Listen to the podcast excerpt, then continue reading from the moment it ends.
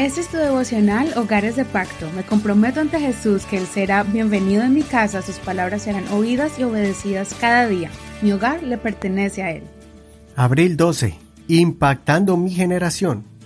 Hechos 13, verso 16. Entonces Pablo se levantó y haciendo una señal con la mano dijo, Hombres de Israel y los que temen a Dios, oigan. El Dios de este pueblo de Israel escogió a nuestros padres, enalteció al pueblo, siendo ellos extranjeros en la tierra de Egipto, y con brazo levantado los sacó de allí. Por un tiempo como de cuarenta años los soportó en el desierto. Luego destruyó siete naciones en la tierra de Canaán y les hizo heredar la tierra de ellas como unos cuatrocientos cincuenta años. Después de esto les dio jueces hasta el profeta Samuel. Y a partir de entonces pidieron rey, y Dios les dio por cuarenta años a Saúl, hijo de Quis, hombre de la tribu de Benjamín. Después de quitarlo, les levantó por rey a David, de quien dio testimonio diciendo, He hallado a David, hijo de Isaí, hombre conforme a mi corazón, quien hará toda mi voluntad. De la descendencia de David, conforme a la promesa, Dios trajo para Israel un Salvador, Jesús. Verso 34. Y acerca de que le levantó de los muertos, para no volver más a la corrupción, ha dicho así, Les daré las santas y fieles bendiciones prometidas a David. Por eso dice también en otro lugar, no permitirás que tu santo vea corrupción, porque después de haber servido en su propia generación a la voluntad de Dios, David murió. Fue reunido con sus padres y vio corrupción. En cambio, aquel a quien Dios levantó no vio corrupción.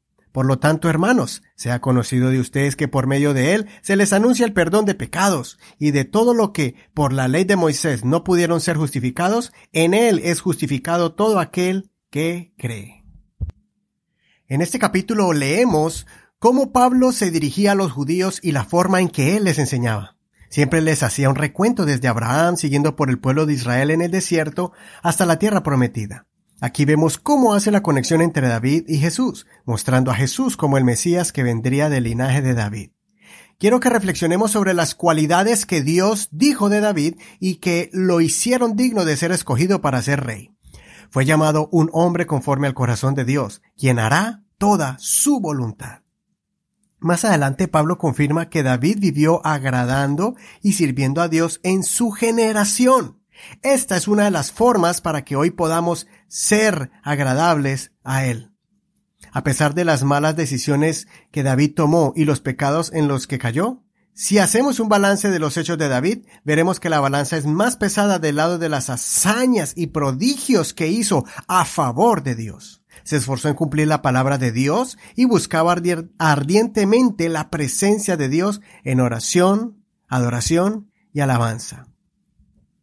Fue un modelo de seguir para muchos en Israel y hasta para los reinos alrededor que veían cómo Dios estaba con David. Aún en sus momentos más oscuros de desilusión, él confió en Dios y en sus malas decisiones aceptó la culpa y actuó diligentemente para corregirlos y enmendar el daño. Me encanta el verso 36 cuando dice que David sirvió a Dios en su generación. Si Dios te ha dado la oportunidad de vivir hasta el día de hoy y tienes buena salud, eso es señal de que puedes seguir el ejemplo de David y servir a Dios en tu generación. Puede ser un impacto poderoso en las vidas de las personas con quienes te criaste y los que te rodean. Además puede ser un impacto a la próxima generación que son tus hijos, los jóvenes y los niños que se están levantando y debemos pasarle la antorcha del Evangelio, de la palabra de Dios y del mover del Espíritu Santo. Así como Salomón siguió los planes de David y construyó el templo y hasta tuvo un encuentro con Dios, con el Dios de David.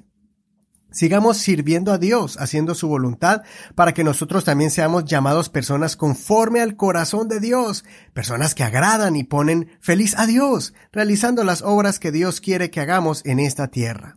No sabemos si vamos a morir creyendo en Cristo y esperando la resurrección, o vamos a ser arrebatados estando en vida en las nubes cuando venga Jesucristo. Sea que vivamos o que muramos, sigamos agradando a Dios, no importando que el cielo y la tierra se conmuevan. Como dijo el apóstol Pablo en 2 Corintios 5:9. Por lo tanto, estemos presentes o ausentes, nuestro anhelo es serle agradables. Consideremos, ¿estoy sirviendo a Dios con mi vida haciendo su voluntad? ¿Me estoy dejando llevar por las corrientes de este mundo o estoy marcando la diferencia? ¿Me estoy dejando impactar por el mundo actual o estoy impactando a la generación actual con mi devoción a Dios? Soy tu amigo Eduardo Rodríguez. No olvides leer todo el capítulo completo y compartir con alguien este devocional. Recuerda que puedes encontrarnos en cualquier plataforma de audio como Google Podcast, Spotify, Apple, iTunes y muchas otras más de manera gratuita. Descarga alguna de estas aplicaciones para que escuches el mensaje del día de hoy y los anteriores. Que el Señor te bendiga en este día, escuche tu oración y que comiences a impactar a tu generación como el Rey David.